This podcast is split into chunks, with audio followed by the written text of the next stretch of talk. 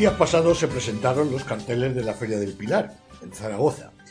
En el pasado programa, aquí en la divisa y en la web, posteriormente en la revista semanal, el nuevo empresario de la misericordia, Carlos Zúñiga, ya confesaba que no era una feria rimbombante y asumía que la ausencia de las principales figuras era un hándicap justificando que él hizo todo lo posible por anunciarlos, pero que Roca Rey quería terminar en Madrid el día 12, que al día siguiente viajaba hacia Perú, Manzanares cortaba temporada tras San Miguel y el compromiso de Talavera, y manifestaba su pesar por no haber podido contratar a El Juli por problemas domésticos. Dejémoslo ahí. Todos sabemos de qué va la historia. En ese lote entraba también Tomás Rufo. Caso más directo de esos problemas domésticos hacía vislumbrar que Luque tampoco estaría en el pilar. Así las cosas, el abono, largo, de once festejos, se sustenta, sus seis corridas de toros, apenas con un cartel rematado, Morante, Urdiales, Talavante, y otros dos de esos autorizados para todos los públicos. Ferrera Fandi Escribano y el de Cayetano Marín Tellez, estos dos últimos triunfadores en Sevilla y Madrid. El resto del abono tiene ese lado bueno de las cosas cuando hay que hacer de la necesidad virtud. Así se recupera la correa concurso con un robleño que viene de hacer crujir a las ventas. Y tres festejos más, donde tiene cabida toreros que están triunfando en el rol de la clase media taurina y que de otra forma no tienen sitio en las grandes ferias, suponiendo así una oportunidad para cerrar temporada con triunfo su ambiente para posicionarse para esas grandes ferias en la parrilla de salida cara al 2023. Toreros como Juan Leal, Galván, Garrido, López Simón, etcétera, todos en un buen momento de madurez y postura de su carrera. Tanta queja del Sota Caballo Rey, pues esta feria es diferente, por supuesto susceptible a críticas a priori, lanzas que pueden volverse cañas cuando haya que hacer el balance final porque hay nueces, es verdad que sin ruido. Y muy importante, las tres novilladas picadas dentro de una feria de primera que tantos echan en falta en el circuito principal. Nombres como Jorge Martínez, Álvaro Alarcón, Diego García, Gilio, Sergio Rodríguez, Víctor Hernández, García Pulido, etc. Bien, entre ellos suman más de una y dos puertas grandes en Madrid esta temporada. Cierra el festejo de Rejones con la presencia de Diego Ventura, una primerísima figura a caballo que, por desgracia, esta no doméstica, no lo pueden disfrutar en las cercanas Pamplona, Bilbao, Logroño. No es una feria rimbombante como reconoce el empresario, pero, como todo en la vida, tiene su lado bueno. Solo es cuestión de buscarlo con buena voluntad. Veremos al final del ciclo cuál es la respuesta del público y el balance artístico. Y a lo mejor hay alguna sorpresa, porque verlo desde Madrid es como ver los toros desde la barrera. Y, por supuesto, que hasta el rabo todo es toro. Con la verdad en puntas.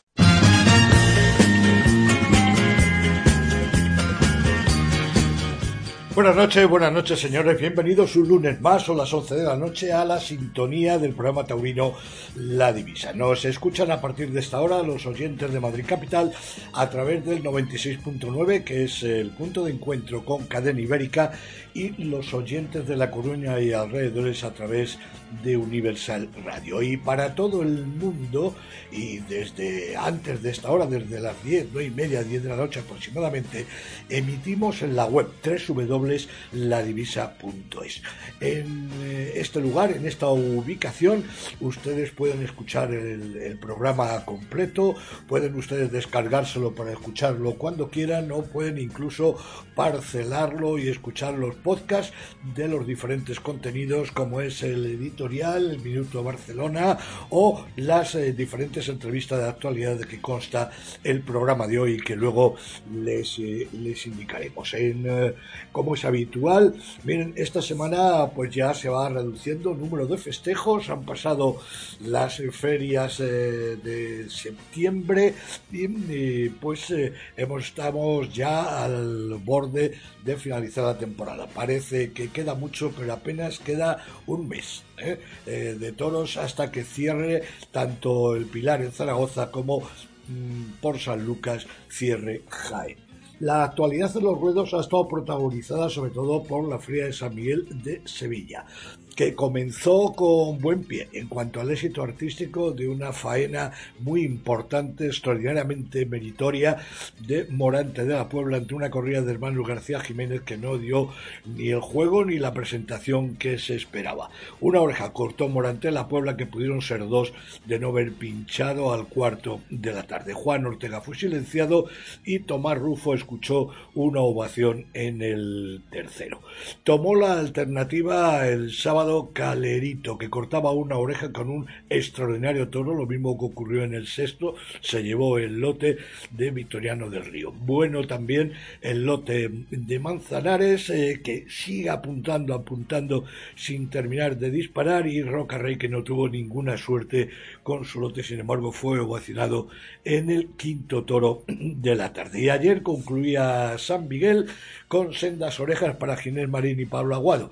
Es cierto que los toros de Juan Pedro Domé, el lote de Morante de la Puebla no le permitió reeditar el éxito del día anterior y que sí hubo dos buenos toros, el segundo y el tercero, a los que tanto Ginés Marín en el segundo, como Pablo Aguado en el tercero, le cortaban oreja precisamente a esos ejemplares de Juan Pedro Domingo. Muy buena entrada rozando el lleno ayer domingo, lleno de no hay billetes el viernes y más flojita, lleno de no hay billetes el sábado y más flojita fue la que inició el serial, la que inició el viernes con tres cuartos de plaza.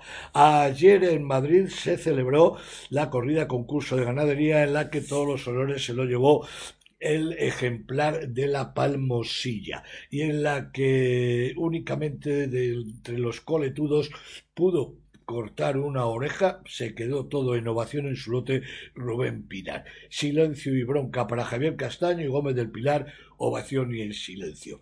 Y otro de los festejos de lujo de la jornada de ayer fue el celebrado en Talavera de la Reina con un lleno de no hay billetes Toros de Juan Pedro Domé, el cuarto premiado con la vuelta al ruedo, en el que la terna dio un gran espectáculo. El, el Juli cortaba tres orejas y un rabo, José María Manzanares dos del segundo de la tarde y Tomás Rufo sumaba un total de tres. Ha habido más festejos, frías como la de Pozo Blanco, etcétera, etcétera, que se han celebrado a lo largo del fin eh, de semana y cuyas reseñas tienen ustedes en tres www.ladivisa.es. Por otro lado, entre las noticias de actualidad. Decir que Sergio Serrano se ha proclamado indiscutible triunfador de la Feria de Albacete, que el neocubismo del artista Juan López ha llegado a las ventas en estos espectáculos de preferia de otoño, una feria de otoño que en principio no va a ser televisada, que Sevilla ayer cerró eh, capítulo de su temporada en cuanto a novilladas y corridas de toros, pero que no será su punto final hasta el próximo 12 de octubre con un cartel de lujo a beneficio de la Hermandad del Gran Poder. Y una noticia muy importante, y es que el abono en otoño ha arrasado, con 1.675 nuevos abonados respecto de San Isidro, sumando ya 15.711. Son eh, cifras superiores a las del año 2019 y que hacen prever de cara a próximos ciclos, sobre todo con la reestructuración de precios que va a llevar a cabo y como ya anunció y, de hecho eh, va a hacer, está haciendo en esta feria de otoño un ensayo, diferencia de precios entre abonado y entradas sueltas, se prevé que el abono pueda subir hasta límites insospechados y que ha comenzado también la venta de entradas sueltas para la feria de Jaén. Ahora les cuento lo que tenemos previsto para esta noche. En principio contamos con la presencia de don Ramón Valencia para hacer balance no solamente del Ocasio San Miguel, sino de lo que fue eh, la temporada, con eh, esa feria de abril espectacular y con ese ciclo de novilladas, tanto con caballos como sin caballos, que han llamado muchísimo la atención, que vienen siendo un éxito año tras año. José Antonio Carretero eh, se ha despedido del toreo, se ha cortado la coleta, fue el viernes en Sevilla. Larga charla mantendremos con una figura del toreo, porque de plata también se puede ser figura del toreo. Hay un novillero que está de actualidad, se llama Sergio Rodríguez y está triunfando en todos los certámenes y plazas de toros allá donde se presentan. Ya la visto, por supuesto, triunfar también en las ventas de Madrid y la mejor faena proclamada del importantísimo ciclo de, de, Villaseca, de Villaseca de la Sagra. Y muchas cosas más que tenemos preparadas para usted y que iremos avanzando a lo largo del programa. Lo que les digo siempre, mm, cuando hayan escuchado el programa, ustedes pensarán que hay quien de más y por supuesto dirán, hombre, pues es difícil, ¿no? Pues sí, sí hay quien de más. ¿Quién? Nosotros, aquí, en la divisa. Comenzamos la edición eh, de este lunes y aprovecho la ocasión para saludarles nuevamente. Ya nuestro primer protagonista está a la espera. Saludos, señores, y muy buenas noches. La divisa. Con la solvencia de Pedro Javier Cáceres un valor seguro de rigor y fiabilidad. Soy sevillano, tengo más suerte que nadie. Me gusta el campo y el aire del aljarafe. La primavera, que en mi tierra es tan tarde. Verde el naranjo y el azar por su calle. Y rociero, hasta del chico en verano. Y costalero, de un barrio muy sevillano soy torero del aire con una mano. Y es que soy torero del aire con una mano. Y aquí toda la vida me voy a quedar. El próximo 12 de octubre eh, termina la temporada en Sevilla, pero ayer terminó la feria de San Miguel, que ha supuesto un éxito de público y también eh, pues eh, un éxito artístico sobre todo con esa faena de Morante de la Puebla que queda ahí para eh, enmarcar.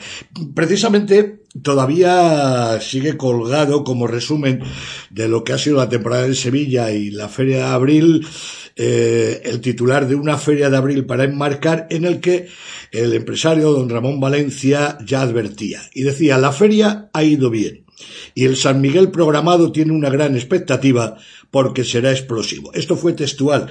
Don Ramón Valencia, buenas noches. buenas noches, Pedro Javier. Eh, tenía una gran... Esto era textual, eh, terminada la feria de abril. Bueno, tenía su fundamento en la medida que, bueno, Morante venía dos tardes, pues venía Tomás Rufo con gran expectativa, pues Manzanares, Juan Ortega, eh, venía también Pablo Aguado, la alternativa y bueno, y un Ginés Marín que la verdad está, está subiendo día a día, ¿no? Yo creo que reunía los requisitos adecuados para que fuese una feria satisfactoria. Ahora, ¿qué ocurre? Pues que siempre hace falta el toro para que todo eso concluya en un, en un nivel satisfactorio y bien. Eh, el toro ha habido mejores y ha habido peores y bueno, eh, los astros se han puesto en línea en algún momento y en otros se han desordenado. Sobre todo la, expectativa, ¿no? Porque eh, también, que no hemos nombrado, se había anunciado a Roca Rey que lleva un temporadón sensacional y ahí está, es decir, el público respondiendo lleno de no hay billetes, un casi lleno el domingo quizá, el viernes la más flojita eh, con, con, con, tres cuartos de plaza, pero también con un ambiente extraordinario, ¿no?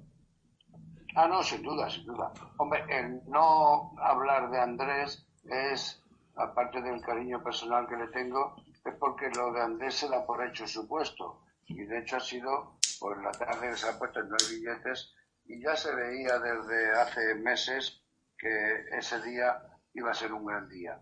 Pero claro, no hay que olvidarse la figura de Morante, lógicamente después de, del gran abril que ha tenido y la gran temporada en general, pues podía haber ocurrido lo que ocurrió el viernes, sin duda ninguna, esa faena magistral, ¿no?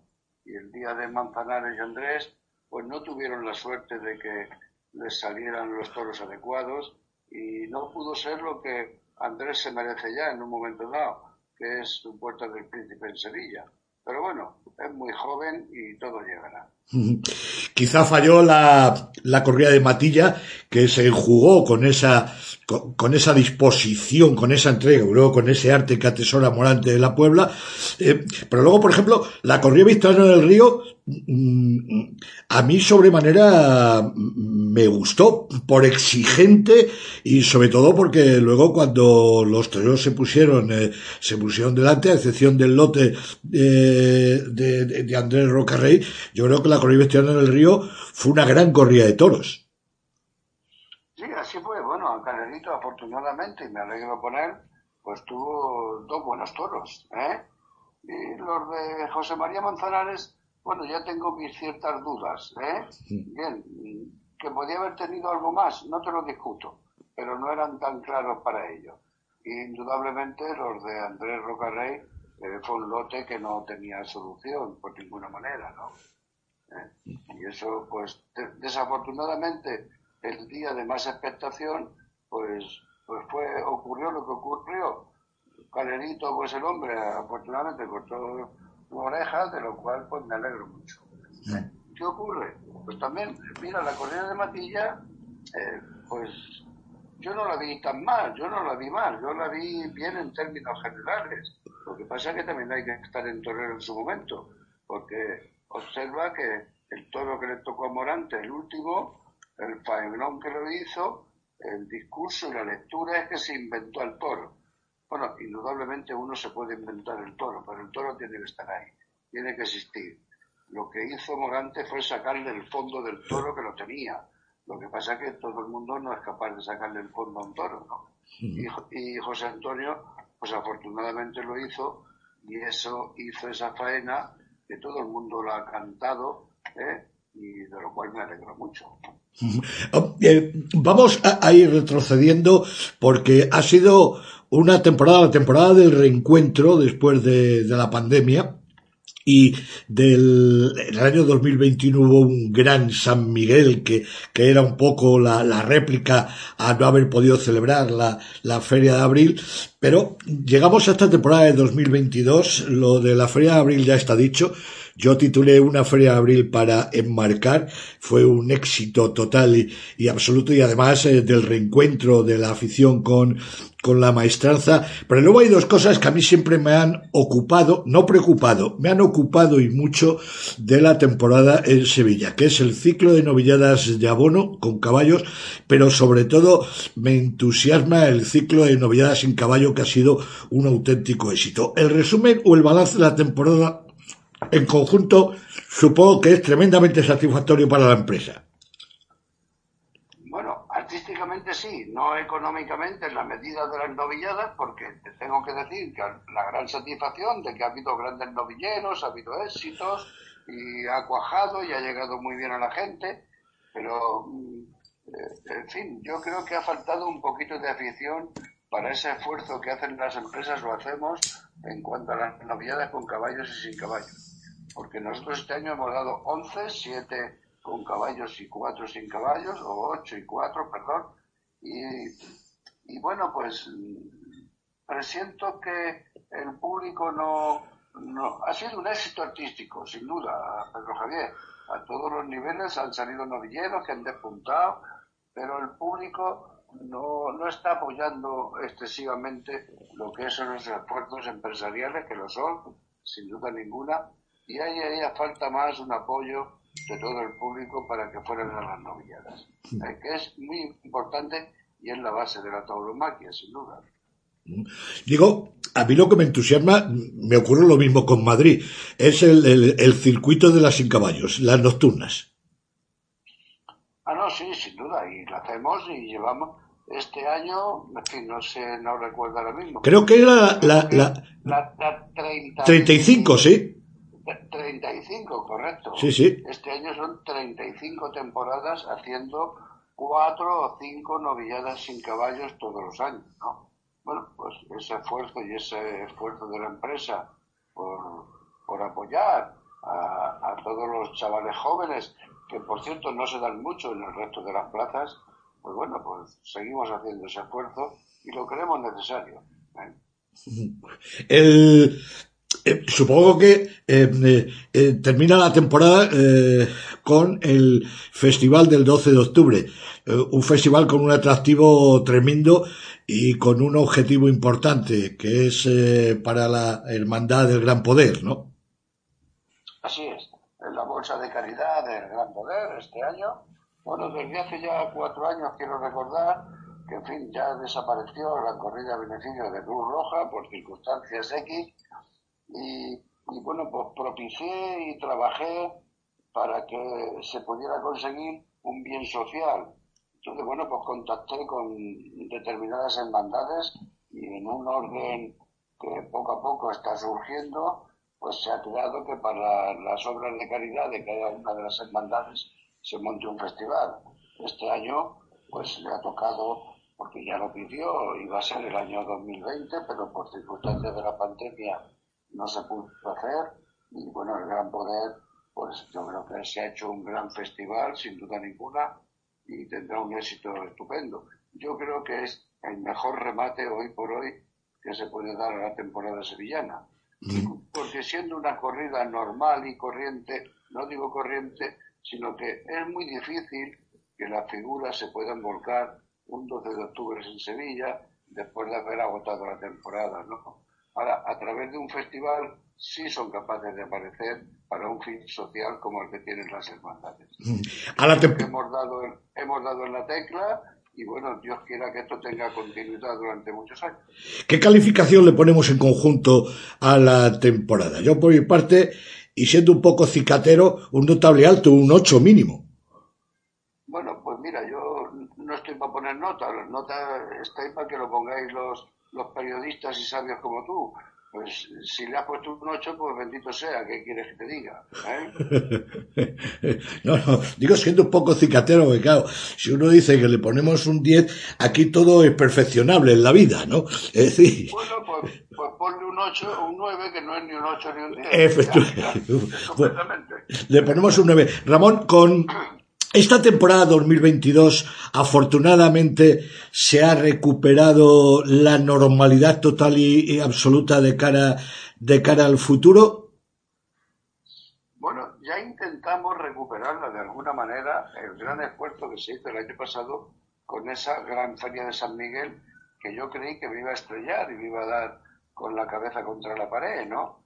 Porque era un atrevimiento dar esos 14 festejos en una feria típica de San Miguel, que normalmente son dos o tres festejos, ¿no? Pero en fin, fue bien recibida y yo lo que hice fue un corta y pega de abril y pasarlo a San Miguel.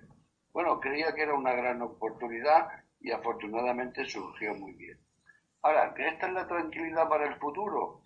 Pues mira, no lo sé. El futuro, desgraciadamente, eh, por mucho que hagamos, no depende exclusivamente de nosotros la política tiene mucho que decir y estamos en una situación pues compleja, complicada y si me preguntas qué va a pasar en la feria de abril del 2023, pues ahora mismo no te sabría qué decir. Eh, es complicado. Hay que, aquí el día a día, hay que esperarse, pensarlo y, Dios quiera que las cosas se arreglen. Pero desgraciadamente hoy la política manda tanto sobre la economía no sabemos qué va a pasar. ¿Eh? Esto va a ser la, va a ser la normalidad de futuro, pues Dios quiera, Dios quiera, pero complicado. Eh, eh, muy cortito, la pregunta es muy cortita. ¿Hemos estado este año 2021 en los números artísticos y de asistencia de público del 2019?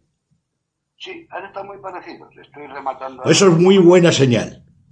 Sí, eso no te digo que no, es muy buena señal. Hombre, ten en cuenta que había ingredientes para que eso fuera así, porque en fin, abril fue un gran abril, no lo voy a discutir.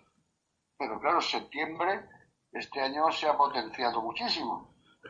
Hay grandes carteles y lógicamente un día más, un día menos, pero bueno, el resultado de la media es de un número de espectadores muy alto. Luego eso te da cierta tranquilidad. Bien, es decir, estamos con el 19. Bueno, pues estamos parejos. ¿eh? Y concluyo, eh, se está hablando, yo no sé hasta qué punto, con, cierta eh, digamos, con cierta certidumbre de que puede ser así. No creo que a Sevilla, sobre todo en abril, le, le afecte de que por problema de la pandemia, reducción de cámaras, etcétera, pueda haber, sobre todo en plazas de primera, problema de abastecimiento de ganado, de, de. Bueno, eso se lleva hablando hace un par de años, eso es cierto. ¿eh? El ganado hay el que hay. Vamos a ver, nosotros los empresarios tenemos que manejar con lo que tenemos. Eh, lógicamente los ganaderos disponen de lo que disponen. Y lo que hay, hay que pedirle a toda la aficionada y a todo el mundo es que sean comprensivos con la situación. Porque esto no es como yo siempre he puesto de ejemplo, esto no es la fábrica de un refresco, que si yo vendo un millón y tengo que dar a máquina para que salgan tres millones, pues lo hago en un momento determinado. Con el toro no, porque es un animal que se cría cuatro años atrás como mínimo y el tema resulta complejo. Que las camadas sucesivas de estos dos primeros años van a estar más justas, pues sin duda ninguna. Eso es así. Pero eso lo tenemos que entender nosotros, los que estamos mm, trabajando todo el día con ello, y al final el resultado es la ficción. Y entonces la afición tiene que comprender que cuando no hay materia prima en el campo, pues no la hay, ¿no? Yo quiero que por lo menos las grandes ferias podamos resolver ese problema. ha habido un problema para los ganaderos y para todo el mundo. Y bueno, pero yo creo que simplemente se saldrá de ello. Ahora que el problema existe, también es verdad. Muy bien, eh, don Ramón Valencia, eh, le agradezco mucho su presencia esta noche en los micrófonos de la divisa para hacer eh, balance de lo que ha sido toda la temporada, habiéndonos centrado en principio en lo que ha sido este excelente y extraordinario San Miguel después del esfuerzo hecho por la empresa y, y nada, y, desearle pues que, que tenga un, un, buen invierno y a partir de los turrones, como siempre, pues ya veremos a ver la feria del 2024. 23, perdón. Del 2023, perdón, sí, sí, sí, sí. Te, te, te aconsejo, pero Javier, por supuesto, como tú bien has dicho, después de los turrones, si Dios quiere, empezaremos a, a encajar los toreros, porque en el campo, a partir del miércoles ya estamos yendo a ver los toros. Fenomenal. Ramón, un saludo, muchísimas gracias, buenas noches. Muchas gracias por el programa. Adiós, Pedro Javier, buenas noches. Un toro bravo en el campo, mira qué miedo. Un toro bravo en el campo, qué miedo, qué miedo. Burdeando la dehesa lleno de celo. Burdeando la dehesa, qué miedo, qué miedo.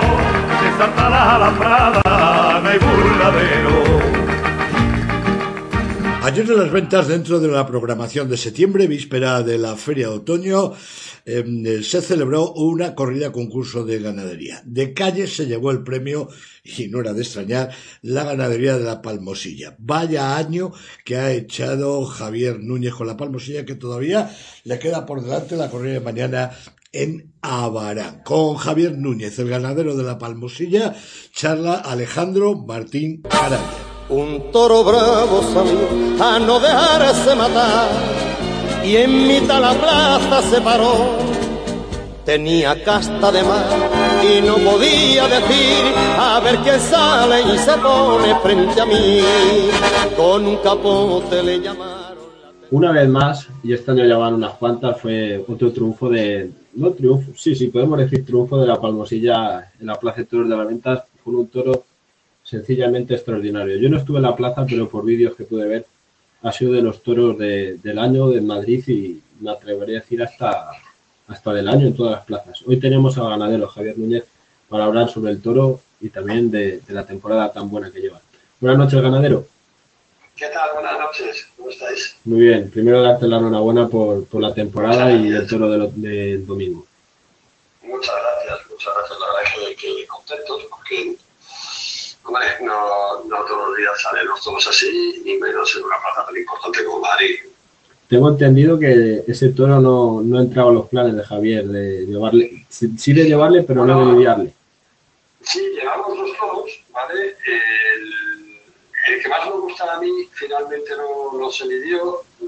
Bueno, eh, la autoridad decidió que fuera este toro y yo creo que, que acertaron, ¿no? Eh, bueno, si lo hubiera pensado, a lo mejor no hubiera dicho nada, pero como dice todo dio que acertaron y el mérito es de ellos. ¿no? dio que acertaron porque, viendo el orden en el que salían los toros, el toro que me precedía, que era de José Escolar, era un tío, el toro que se quedó en sobre el Pamplona, por, eh, y era, era, un toro muy fuerte, y a lo mejor hubiera hecho chico al mío, ¿no? Porque es cierto que son en casos distintos, pero pero bueno, entendió la autoridad que, que el toro negro igualaba más, que igualaba más con la corrida, ¿no? Y, y bueno, pues eh, la verdad es que aceptaron, ¿no? Aceptaron. Y luego además, eh, luego además es que el toro que salía era un toro de cinqueño, cinqueño casi con seis años, y, y el otro era cuatreño, o sea que perdonía honestamente por madre y mujería de cinqueño para que luego digan que, que los cinqueños no, no visten. El caso es que lleve casta en el interior, Javier. Sí, claro, claro, claro. Eh, hombre, mira, el, los toros proporcionalmente, eh, proporcionalmente envisten más toros de edad que de utrero, de utrero que de toro, de cuatreño que de cinqueño. Lo que pasa es que cualitativamente, eh, cualitativamente enviste mejor en novillo general el toro que el novillo y el ciqueño que el cuatreño. Sí, sí. ¿Qué destacaría de ese toro, Javier Núñez? ¿Qué, qué cualidad le, más le llamó la atención o qué resaltaría de ese toro? Es decir, es lo que me ha gustado. Habrá muchas virtudes, pero ¿qué virtud destacaría de ese toro, Javier? Pues mira, yo creo que una cosa que, que definió mucho al toro fue, eh, fue su comportamiento, que fue más. ¿no? Que fue, fue un animal que fue más, que eso, eso normalmente los toros eh, empieza muy fuerte ¿no?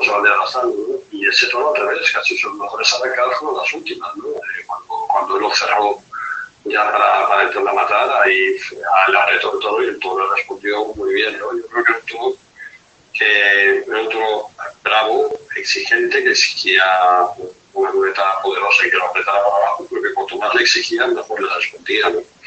Ese, esa es para mí la clave, ¿no? Y que a medida que se iba avanzando la tanda, el todo, el todo cada vez iban vistiendo mejor, ¿no? Generalmente suele ser al revés, el primero no bueno, el segundo regular, el tercero el más malo, ¿no? Y esto es al revés, a medida que se iban sucediendo las tandas y los muletazos dentro de cada tanda, el toro cada vez se iban vistiendo mejor. Sí. Había miedo de, de, un, de la última tarde de 2014 a un posible fracaso, por, no llamarlo fracaso lo del 2014, pero había miedo a la tarde de 2014, ibas un poquito reticente a la corrida, Javier. Bueno, iba con muchísimo cuidado. Eh, hombre, la responsabilidad es menor porque era solo me la jugaba con un toro, ¿no? Y un toro al final, pues si no hubiera salido bueno, si hubiera salido flojo, me hubieran devuelto, pues tampoco voy a apañar ya lo que ya se ha hecho este año, ¿no? Pero, pero hombre, mmm, iba con tanta humildad que, que, que, que fíjate, tardaba ocho años en volver a Madrid, ¿no? Eh, no cuento ni nada, entonces eso habló del, del respeto que le tenemos a esta plaza y y bueno, eh, la humildad con la que hemos ido, eh, que yo creo que al final bueno, pues, eh, era una apuesta y, y, yo creo que teníamos mucho, mucho más que saber mucho más que ganar que, que perder. Y, pero vamos, ha salido bastante mejor de lo que yo pensaba. O sea, yo ni mis mejores sueños soñaba que iba a ganar el concurso de ganaderías, porque ya había ganaderías, de ganaderías muy del gusto de la afición de Madrid. bueno, nosotros somos muy poco en Madrid y somos prácticamente desconocidos. ¿no? En, entre la afición de Madrid y, y, además lo que nos conocen no era precisamente bueno. Eh, en 2014 tuvimos un fracaso sin, sin paliativos que nos ha costado mucho trabajo y esfuerzo remontarlo, pero bueno, aquí, aquí estamos. ¿no? De, respecto al toro ese, ¿puede ser una antesala, una corrida de la Palmosilla el año que viene? Bueno, no sé tanto si para el año que viene eh, bueno, eh, estamos hablando con la empresa, ¿no? La empresa de intención que tienes llevarnos eh, el año que viene, ¿no? Eh, ahora cuando acabemos la temporada tenemos que ver exactamente con qué todos contamos y, bueno, y cuál, es, cuál sería la programación. Yo tengo, yo tengo ilusión, eh, tanto el año que viene, si no puede ser el año que viene, pues fácilmente en 2024 que la acabas de Santiago. Pero, pero sí, hombre, me gustaría que el año que viene poder con una corrida completa. Eh, vamos a ver las fechas, vamos a barajar también, porque pues, pues que, que, yo tengo un compromiso muy importante y, y personal ya con, con Pamplona, el cual tengo que respetar. y, bueno, vamos a ir trabajando en invierno y vamos viendo cómo, cómo se dan las cosas. Pero, pero creo que sí, que hay, la, empresa tiene intención de llevarnos y nosotros tenemos intención de ir. Eso estaría muy bien, Javier. Hablaba contigo cuando, cuando el Gran Trufo de Pamplona y hablabas de que tenía la sensación medio de estar repitiendo, pero yo tengo la sensación de que la Palmosilla está pasando por la izquierda a varias ganaderías de, de postín. Bueno, yo tenía esa sensación de repetir curso porque, como te acuerdas, empezamos el año, solo teníamos contratos firmados. Eh, cuando los dos únicos que nos habían respetado lo firmaban para el 2020, que eran Pamplona y Azpeitia. Y, bueno, ya la temporada se presentaba con incertidumbre, ¿no? Los años de, de, plazas en las que sabemos que están anunciados y que, ya no estamos anunciados. Había ganaderías que no ocupaban el sitio que, que ocupábamos nosotros entonces tengo la sensación de eso de estar repitiendo porque, bueno, si me presentaba ser equilibrado para subir nota y no subir nota.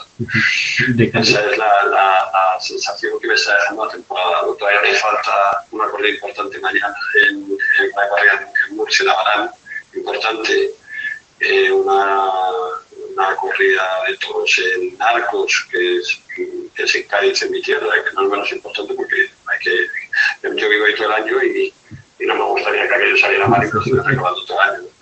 Y luego un toro, un toro el 12 de octubre en Valencia, eh, bueno, pues para poner broche, broche a, a, una temporada que sin duda para nosotros ha sido de mucho esfuerzo, pero también nos está dando muchas satisfacciones. ¿no?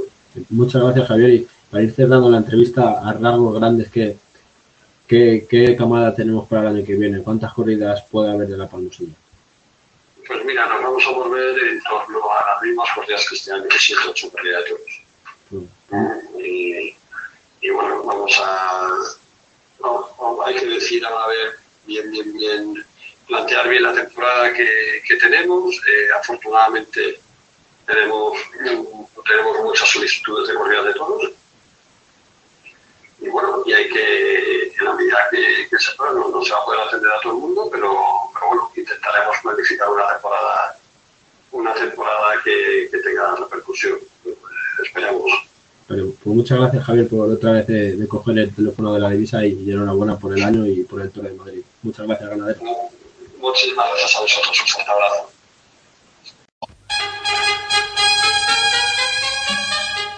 Torero, torero, torero, torero quisiera yo ser. Torero, torero, torero, maestro del arte español. Torero, torero, torero. Entre los sucesos eh, más emotivos eh, que han ocurrido en esta feria de San Miguel ha sido la despedida del toreo y el corte de coleta muy emotivo de eh, José Antonio Carretero. La ovación fue unánime, el público entregadísimo, porque qué duda cabe que durante todos estos años eh, José Antonio Carretero ha sido santo y seña de los, eh, de los subalternos. Se puede decir, y se dice, y así lo digo yo, una figura de los toreros de plata o, o azabache, toreros, en definitiva, una figura del toreo. José Antonio Carretero, buenas noches. Buenas noches. Pedro. bueno, misión cumplida.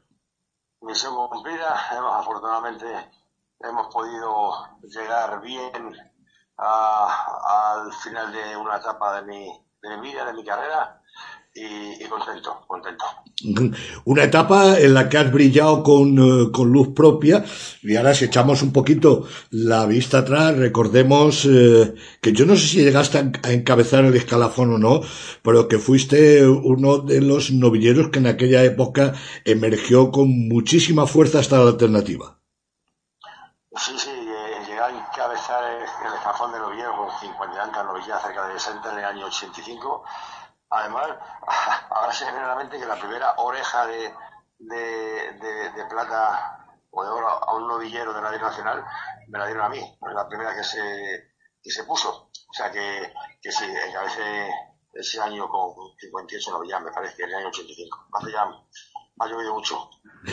ha llovido mucho, pero todavía permanece, permanece en el recuerdo, hombre, y, y de aquel, eh, digamos, de aquella base surge eh, lo que, lo que luego durante muchos años eh, pues eh, es esa brillantísima carrera como subalterno y por medio una alternativa, una alternativa, y creo que fueron nueve años de matador de toro, José Antonio. Sí, fueron nueve años, diez temporadas, desde el 86 hasta el 95, diez temporadas completas. Y bueno, y sobre esa base, bueno, toreando bastantes corridas de toros, ferias, España, América, bueno, todo también tuvo un principio y un final. Y, y y sobre esa base se construyeron estos miembros de Palagos y Banderillero y utilizar todo lo que aprendí, todo lo que viví para ponerlo en práctica, intentar ponerlo en práctica en todas estas décadas, décadas de.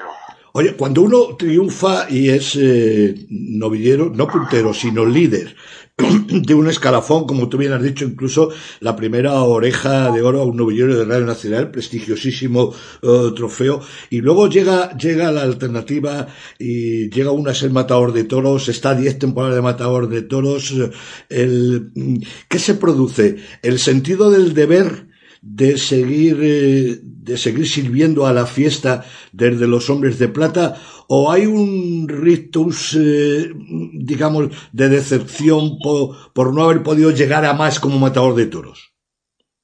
No, todo lo contrario. Eh, como matador de toros conseguí más de lo soñado, viví eh, con figuras, las ferias, por la pueblo, en provincia, en América, viví más de lo, de, de lo soñado sin ser figura, conseguir estar en, en, el sitio con, con, con, buenos carteles y, bueno, con buen ambiente. Luego tú, tú llegas a donde llegué, vi lo duro y lo sacrificado, lo difícil que era, tanto lo duro que es el triunfo como, como el no triunfo, o el fracaso, tampoco es fracaso, cuando uno intenta algo con, con, ansia y con ganas y con esfuerzo, no es, ya no es fracaso, porque lo intenta, la, te has dado cuenta que no has llegado a más por tus condiciones, yo tenía unas condiciones y no estaba para competir con las figuras ni con otro tipo de toreros y decidí quitarme, y quitarme y seguir la profesión que la que yo sé hacer, siempre pensando en eh, conseguir cotas altas y, y, mantenerme ahí. Y vivir el toro y conseguir, y, y conseguir ganar dinero, que al fin y al cabo uno no vive tampoco por afición. Oye, además, eh, te creas un ambiente extraordinario en, toda la profesión, no solamente en, los toreros de plata, sino también en los matadores de toros, en la afición, en la prensa. Y desde el minuto uno que decides hacerte, hacerte subalterno, hacerte banderillero, empiezas ya a tener un run eco que va increciendo hasta, hasta el, hasta el pasado viernes en la maestranza, con, con esa ovación tremenda del público y el respeto de todo el mundo y de, lo, y de todos los toreros que te arroparon en esa tarde. Sí, bueno, yo creo que una cosa importante y yo creo que fue clave cuando me hice banderillero, lo ya visto desde la distancia y con el tiempo, uno lo piensa, que, que yo me quité prácticamente, bueno, me quedé toreando 10, 12 toros, un montón de festivales, o sea, no hubo ningún ningún intervalo, ninguna pausa, ni, ni de, dejar de torear y luego volver a hacer, a hacer banderillero al cabo de los años. O sea, fue todo seguido y luego con la gran fortuna que cuando yo empecé a torear con, con los toreros figuras o no figuras o toreros de mi, de, de, mi categoría, había alternado con todo, o sea, te puedo decir, eh, caballero, damas, otro, eh, capeador, o sea, por eso cuando me hago banderillero no noto esa, ese, se vacío, entre comillas, de, de la figura de los toreros en el patio de cuadrilla. O sea, se me hizo fácil y me lo hicieron fácil. Y luego, pues luego, por la gran suerte, empecé a caminar enseguida, por el día de Joselito y tal, y, y fue, fue más sencillo de lo que yo me pensaba. Porque fíjate, estaba probado que eras un, un torero clásico, un, un, torero que manejabas el, el, capote, la muleta, también eras un buen, un buen matador de toros y sobre todo lo que no teníamos dudas, nadie, nadie tenía dudas en que iba a ser un subalterno excelente, es decir, en el tema, sobre todo en el tema de las, eh, de las banderillas, que parece, que, que, parece que es donde tienen que brillar los subalternos, en cambio los profesionales, la prensa y el buen aficionado se fija en el capote. Y hay veces que no es lo mismo torear para adelante cuando uno es jefe de cuadrillas, cuando es torero de oro, que tener que torear para atrás, estar colocado, etcétera. Y desde el primer momento lo asimilaste. Importantísimo, las banderillas, por supuesto, son las que dan el brillo, pero importantísimo la eficacia, la eficacia del capote. No, sí, claro, llevas toda la razón. O sea, eso es clave y fundamental a la hora de, de, ser banderillero. Lidiar y torear. Además, te voy a decir una cosa. Eh, mira, eh, tener, tener, el bagaje que tenía yo de matador, habiendo todas las fuertes, duras, en, o conocer las plazas y los sitios, pero ser banderillero es otra cosa. Y no me daba una seguridad ni me daba una certeza de ser buen banderillero. ¿eh? O sea, tener un bagaje de eso no te da ni la certeza ni la seguridad de poder caminar en, en el mundo de los subalternos. Pero afortunadamente me vino, sí, me vino bien. También hay pruebas que hay banderilleros que han sido grandiosos figuras sin haber sido matado al toro o habiendo tenido un bagaje más pequeño que el mío. Pero bueno, afortunadamente lo entendí, lo comprendí y, y me adapté bien. Me, me adapté bien porque tienen las ideas muy claras y, y bueno, el que tiene que arriesgar más y, y tirar para adelante es el matador. Y como yo eso ya lo había vivido en épocas pasadas, pues se me hizo más, más cuesta abajo. Fíjate que has hablado de eh, grandiosos eh, subalternos, eh, porque si hablamos de banderilleros, toreros de plata, vamos, toreros, en definitiva, hablamos de banderilleros, parece que nos estamos circunscribiendo, como hemos dicho antes, solamente al brillo que dan los buenos padres de banderillas, que luego al final los jefes de cuadrilla para contrataros se fijan, como hemos hablado, en el capote, más que las banderillas, porque para brillar ya está el jefe de cuadrillas, ¿no? Entonces, mm, hablabas de grandiosos banderilleros que no habían sido figuras del Torión ni habían, ni habían sido mucho como matadores de toros, incluso algunos sin tomar alternativa. Supongo que también en ese sentido de tu experiencia, de tantos años de novillero, de matador de toros, etcétera, te fijabas en esos subalternos y no sé si has, eh, es una impresión personal mía, ¿no? Si has bebido de, de, fuentes como ya en, la lejanía, pues, eh, de Bojilla, luego el hilo conductor, eh, Corbelle, el Tito de San Bernardo, eh, Luque Gago, etcétera, etcétera, esos grandiosos subalternos que, como tú bien decías, algunos se quieran y tomó la alternativa. Sí, tú, eh, fíjate, excepto a, Bojilla, los otros ya lo vi a Arago ya de Madrid, yo sí, yo soy un chaval, lo vi ya con, con mi edad, se quitó creo que fue con 54 años antes que yo, Bojilla le vi mucho, y a Bojilla, perdón, a Corbella le vi mucho, al Tito también le vi, pero que yo tampoco me fijaba, me, me fijé en, nadie, me fijaba en todo, sobre todo una cosa que, siempre me han dicho la gente que está a mi lado, gente torero mayor, que nunca me hablan de, de, de, de capotazo, de torear, siempre me han hablado de lidiar, lidiar, lidiar. Pero lidiar, tanto sea matador, hay que lidiar para luego torear y para ser banderillero hay que lidiar para luego colocado el toro. O sea, si tú lidias, eh, todo es más sencillo de lo que me parece, aunque sea complicado. Que lidiar y luego la forma del capotazo, eh, pues depende de la de cómo cada uno lo quiera interpretar. O yo soy igual de admirador de Corbelle que de Recio, que Juan tiene como un fenómeno y cada uno tenemos una forma y yo tengo otra forma, ¿entiendes? Eh, me acuerdo mucho, eh, ¿sabes? Vueltito, Rafael Torres, maravillosos toreros. Y y, lo, el torero bueno es el que tiene que, en la plaza, cuando haya problemas y líos, que no, que no se acentúen y, y que sea todo con tranquilidad y, y, con, y haciéndolo despacio. Y ya, ya, ya empieza bien el toro. cierras, cierras una etapa y se te vio el otro día y se te ha visto a lo largo de esta temporada que ya habías anunciado que, que posiblemente llegara, llegara al final.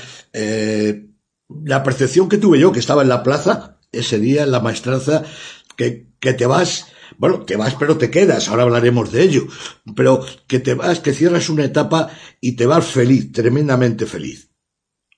No, sí, sí, yo muy feliz, contento, además, me veo orgulloso que después de 40 años he conseguido ser torero, porque la gente hoy en día y hace ya mucho tiempo, eh, eh, dice muy a ligera, soy torero. Ser torero es mucho más que ponerse un vestido de torear, ser torero es sentirlo, vivirlo y tener vocación. Y tener vocación. Yo empecé por curiosidad, luego me entró la afición y con el tiempo ha tenido vocación. O sea, eso es, lo tienes que sentir. Es, el torero, ha conseguido ser torero y lo que me queda por aprender y por conseguir muchas cosas que, que, que, te fijas en la plaza, claro. fíjate, tenemos que retroceder hasta casi 40 años atrás.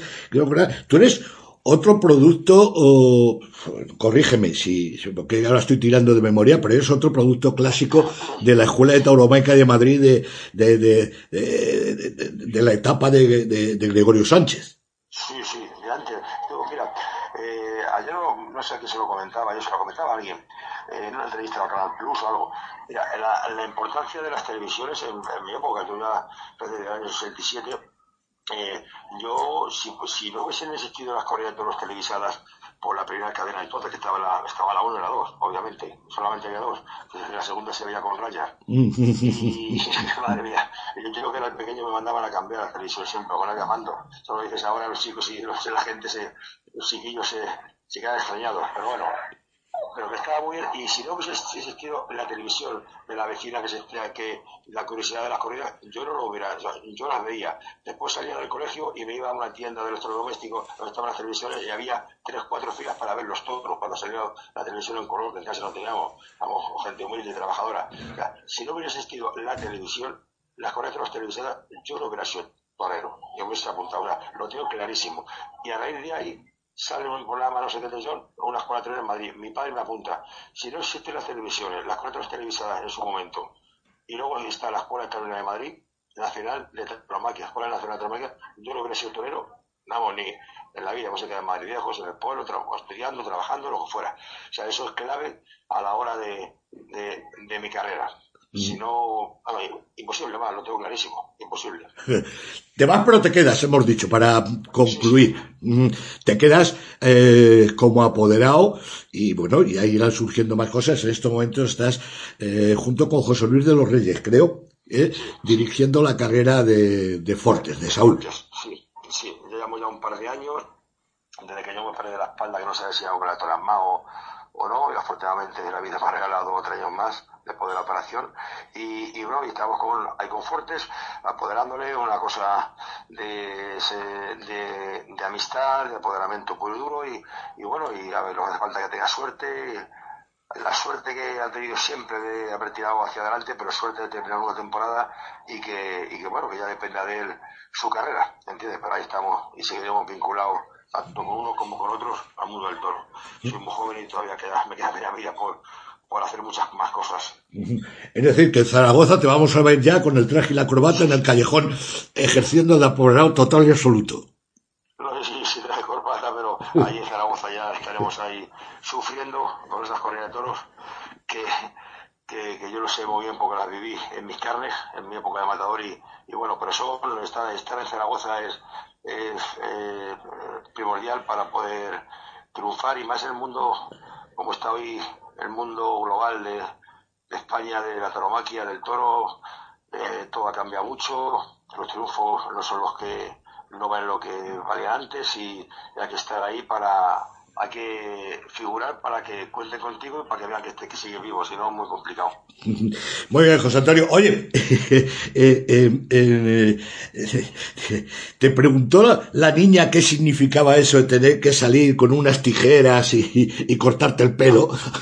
No, no, mira, es curioso porque yo no me iba a cortar la coleta ni me iba a hacer una despedida así, me iba a hacer luego en la habitación con mi niña, mi mujer, mi sobrina, mi, cuñado, Forte, mi, eh, mi hermano, o sea, entre la familia. Pero luego yo no lo sabía y, y además no tenía ni pensamiento, ni, ni me gusta, ni quiero y todas esas cosas me sobrepasan. Pero luego ya mm, los compañeros, lo de la gente de, Talavera, lo de Rufo, un montón de amigos, una cerámica grandísima, muy bonita, pidieron permiso al presidente que no sabía Gaby desde, por la mañana, no me dijo nada, que son muy amigos, luego me lo comentó por la noche. Y cuando vi ya a la niña, digo, esta niña queda aquí, si, esto es, o sea, y luego me da la cerámica, y luego José Antonio, Morante José Antonio, sí. Eh, le, le dice a la niña, Mira que le, cortamos la, la, cola a papá, a papá, y ella se echa mano, lo he visto luego en el vídeo, a, a, la, a su cola. Dice, no, la coletilla a papá, a José. Dice, y así. Claro, y, y, y, claro, y al decir eso, va al otro, coge las tijeras y ya no puede hacer otra cosa que quitarme la coleta que me la quite mi niña. O sea, pero que no estaba ni pensado, si José Antonio no dice nada, no hubiera pasado eso. Pero afortunadamente me alegro porque esa imagen de mi niña, ella cuando sea grande lo recordará toda su vida y ya estarán esas imágenes, claro. José Antonio, nos ha hecho disfrutar una barbaridad.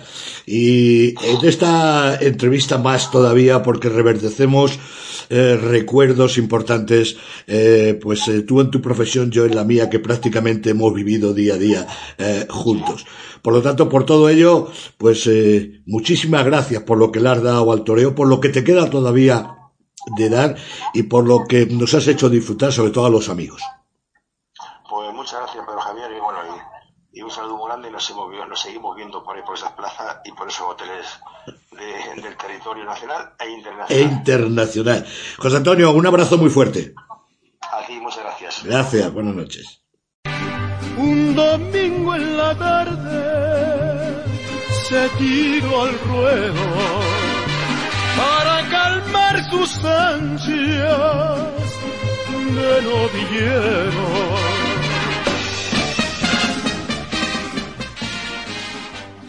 Septiembre es el mes de los novilleros. Se ponen de actualidad con los certámenes de las diferentes localidades, unos con mayor intensidad, otros con menos, pero todos muy importantes para el futuro de la fiesta. Y en los últimos días ya había triunfado en Madrid y había sido eh, pues eh, otorgada la mejor faena del importante certamen de la Feria de Villaseca de la Sagra, pero últimamente cuenta por triunfos sus actuaciones eh, en esos en esas ferias de noviada. Su nombre es Sergio Rodríguez y con él charla Alejandro Martín Caral. Torero, valiente, despliega el capote sin miedo. Uno de los novilleros que más ilusión ha despertado este año, sobre todo y sobre todo al principio de año en Valdemorillo. Una actuación muy importante, pero luego llegó el circuito de noviada de Madrid y en, el alfarero de oro vimos a una dimensión extraordinaria de, Sergio Rodríguez. Hoy le tenemos en la divisa para hacer balance de la temporada y, también conocer cómo está, cómo está el torero. Buenas noches, torero. Buenas noches, muchas gracias por contar conmigo para, este programa. El, placer es nuestro por tenerte, Sergio. Gracias. Primero, ¿cómo está de, de los dedos del pie y de la muñeca? Bueno, pues recuperándome poco a poco. Eh, las roturas de huesos pues son complicadas y es bueno tratarlas a tiempo y, curarlas bien para que no, no queden crónicas y, bueno, pues ahí eh, con fisios y demás intentando pues que me pongan lo mejor posible para afrontar mis próximos compromisos que, son bastante importantes. ¿Llegamos a los compromisos, Sergio, o, estamos ahí, ahí para, para llegar? Pues yo te diría que sí, porque voy a poner todo de mi parte para que para que eso sea posible. Bueno, es cierto que, que los dedos del pie pues es una rotura muy muy dolorosa y, bueno, yo yo creo que sí, sí que vamos a llegar, lo más seguro. ¿Qué te pasó? ¿Fue toreando, Sergio, o fue al, por casualidad? Sí, fue toreando. Eh, fue el 9 de septiembre en Villa del Prado, un pueblo de Madrid y nada, me pegó una voltereta un, un novillo y no sé si con la caída o, me pisó, no, no, no lo sé seguro. Y, nada, no, no, quise cortar la temporada, seguí, seguí toreando, afronté los próximos compromisos, pero bueno, es que ya llegó un punto que, que no podía ni ponerme las zapatillas de torear. Eh, tenemos aquí Sergio con nosotros para hablar de la temporada. Como he dicho en la introducción, eh, más que demostrar, eh, está reafirmando las sensaciones tan buenas del año pasado.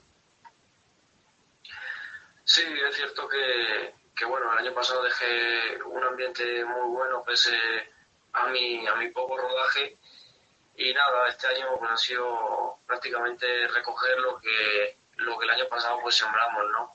Es cierto que, estoy atravesando un, momento muy bueno, eh, veo las cosas muy claras y, pues nada, he tenido la suerte de entrar en, en las ferias de novilladas, he entrado en el momento oportuno y nada, pues he triunfado eh, en casi todas de las ferias a las que he ido.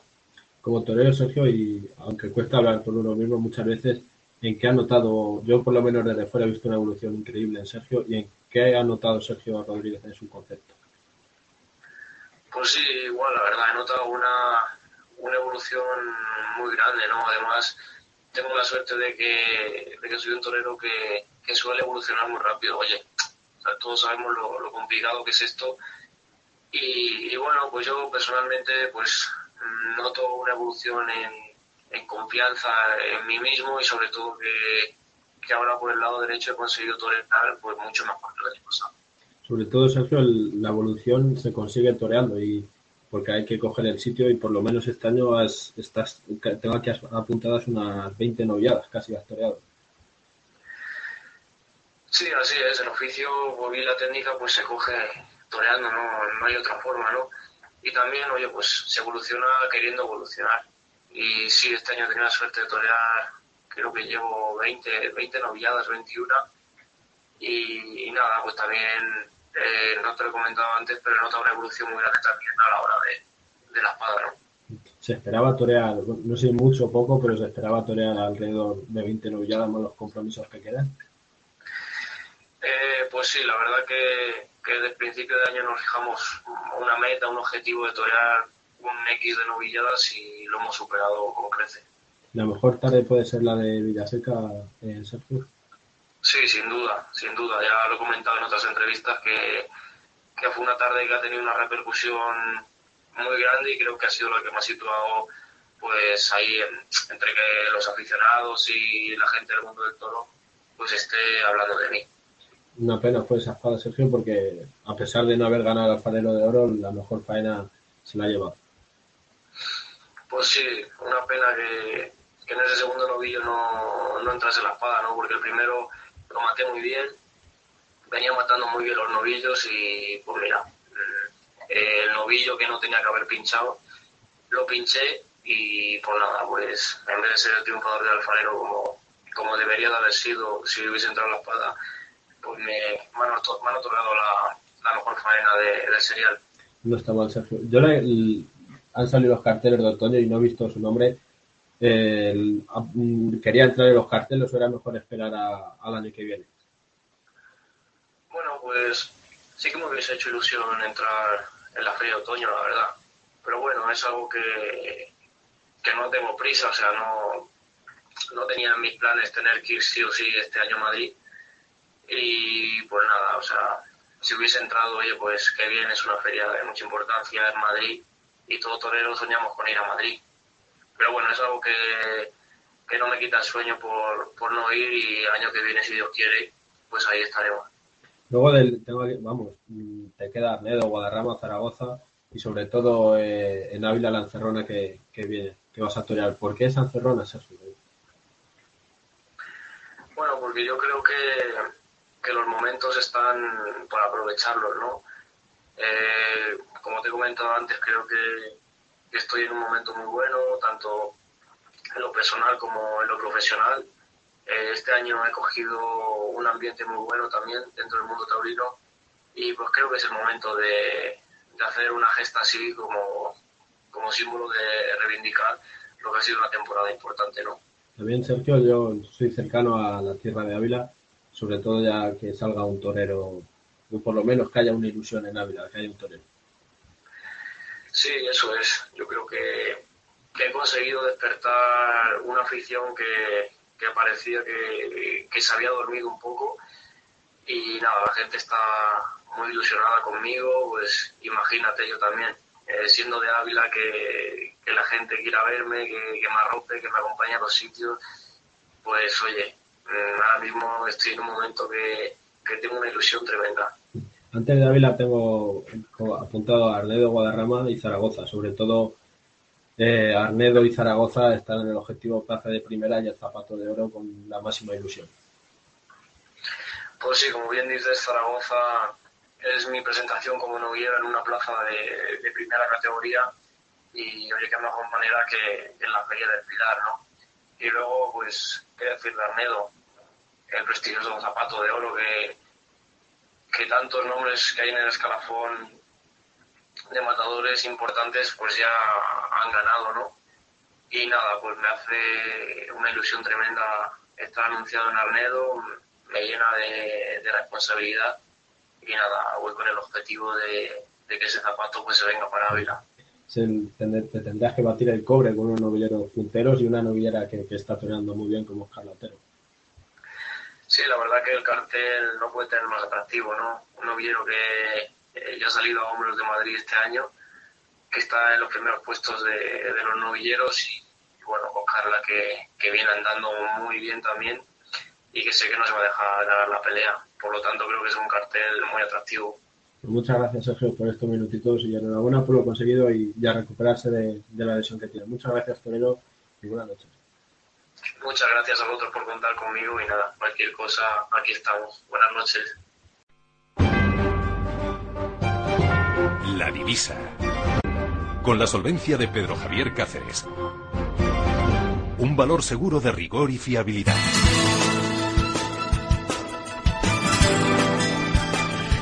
Con esta sintonía todos los lunes en La Divisa, un testimonio de una personalidad del mundo de la política abre paso. Una personalidad del mundo de la sociedad, o de la cultura, o del periodismo. En definitiva, un popular que con su testimonio avive conciencias en defensa de un patrimonio cultural nuestro, como en la fiesta de los toros. Esta semana nos deja sus palabras la modelo Sandra Ibarra. Bueno, yo he crecido en Valladolid y bueno, es una tierra en la que hay mucha afición a los toros. Tenemos allí pues, algunos toreros como David Uvillano, Manolo Sánchez, eh, Sergio Vegas. Con Sergio me enseñó a criar los caballos, a conocer el campo, a conocer el animal. Lo que es la fiesta del toro me parece que son artistas, me parece que hacen coreografías cuando están en el ruedo. Recuerdo una de Julio Aparicio en las ventas, que esa fue histórica y alguna con el Juli también también he disfrutado bastante. Una tierra en la que, la que el toro está muy presente y que, bueno, las fiestas sin toros no son fiestas. Hola, buenas noches. Soy Sandra Ibarra y dirijo la Fundación Sandra Ibarra de Solidaridad frente al Cáncer. Y así de bien suena la españolísima y catalanísima Santa Espina para dar paso tras el testimonio al Minuto de Barcelona, esa sección que tienen los aficionados catalanes para reivindicar su sitio en la tauromaquia y que sepan que no están solos. Manolo Salmerón, Barcelona, saludos, buenas noches. Buenas noches. Buenas noticias esta semana para los aficionados y profesionales catalanes. Comenzaremos por nuestros toreros. Gran triunfo de Serafín Marín el pasado día 19 en Honrubia y la inclusión del torero catalán en la corrida de Feria de Calanda el próximo 12 de octubre, donde se desplazarán muchos seguidores de Serafín. Tenemos que felicitar también a nuestro torero catalán y francés, Basín Solera. También el mismo día 19 triunfó con rotundidad en la, en la localidad de Junqueras de Henares, con el premio de tres orejas de mucha importancia y que labrará un poquito las puertas de España. Queremos resaltar el triunfo de una jovencita catalana, Alba Caro, que de la mano de la Escuela Taurina de Cataluña y con apenas 16 años recién cumplidos, debutó de luces en la localidad genense de Torres. El triunfo de las dos orejas y la salida a hombro fueron su premio. Enhorabuena y a seguir. Calidad y afición no, te no le faltan a la catalana. Como noticia muy reciente nos comunica la Federación de Entidades Taurinas de Cataluña los próximos eventos. La gala de la tauromaquia catalana se celebrará eh, este año el 26 de noviembre en la localidad de Olot, ya que la Peña de la Garrocha, de la población oletense, celebra sus 50 años desde su fundación. Y es la decana de Cataluña. La federación pondrá un autocar para las personas que quieran desplazarse desde Barcelona. Aún están por concretar los premios que iremos informando en los próximos programas. La Federación también prepara para el próximo 1 de octubre un homenaje a Joaquín Bernardo, el mejor torero catalán de la historia. Y queremos resaltar la fiesta que anualmente celebra la Peña Taurina del Prat de Llobregat, que fue el pasado 25 entre entre sus actos principales fue una mañana de fiesta en la calle con toreo del salón, donde participaron los jóvenes alumnos de la escuela y todo aficionado que quiso coger un capote y una muleta. Todo un éxito de esta activa peña con un gran presidente al frente en la persona de Bienvenido López. Enhorabuena y, el año que viene más. Manuel Salmerón desde Barcelona para la divisa.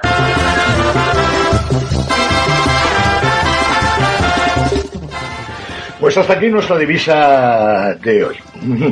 Ya saben ustedes eh, que desde estos momentos, si no han escuchado el programa en directo, lo pueden volver a escuchar íntegro o incluso si lo quieren parcelado a cualquier hora, cuando ustedes dispongan de tiempo, parcelado a través de los podcasts de los diferentes protagonistas que ha tenido hoy el programa. Son esas entrevistas que escogemos escrupulosamente en la divisa para que estén ustedes informados de la máxima actualidad de boca de los eh, propios protagonistas, de quienes eh, son, de quienes son noticia a lo largo de la semana. Y como cada lunes, a la hora de la despedida, nos vamos con el flamenco de cierre. El flamenco de cierre que en este caso tocamos un palo muy particular. ¿Han oído ustedes hablar de las bamberas o bambas? Miren, pues son eh, aquellos cantes que surgen de aflamencar el cante de columpio cante de columpio del folclore tradicional andaluz. Estos cantes eran conocidos como bambas o mecederos, que eran cantados al ritmo del bamboleo del, del columpio. Bueno, esto para que tengan ustedes noción de que es una bambera.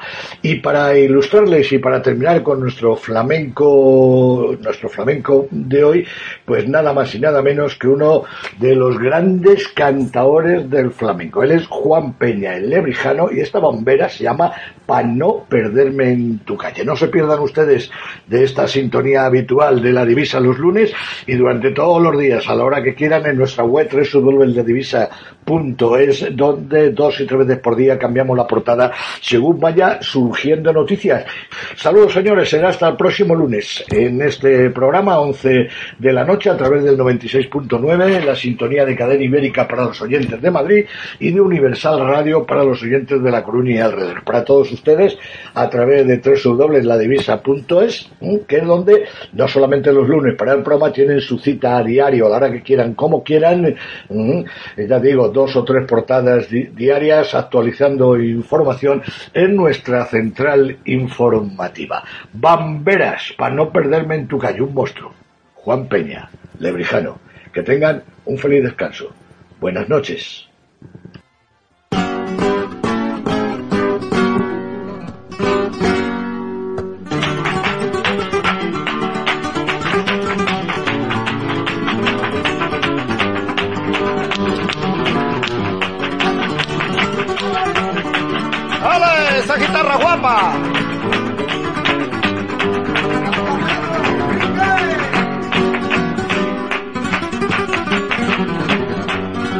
Si sabe cómo, ni cuándo, ni dónde, ni por qué así yo, ni dónde, ni por qué así yo.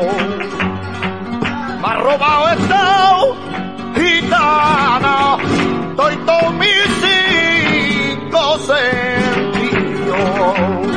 Ay,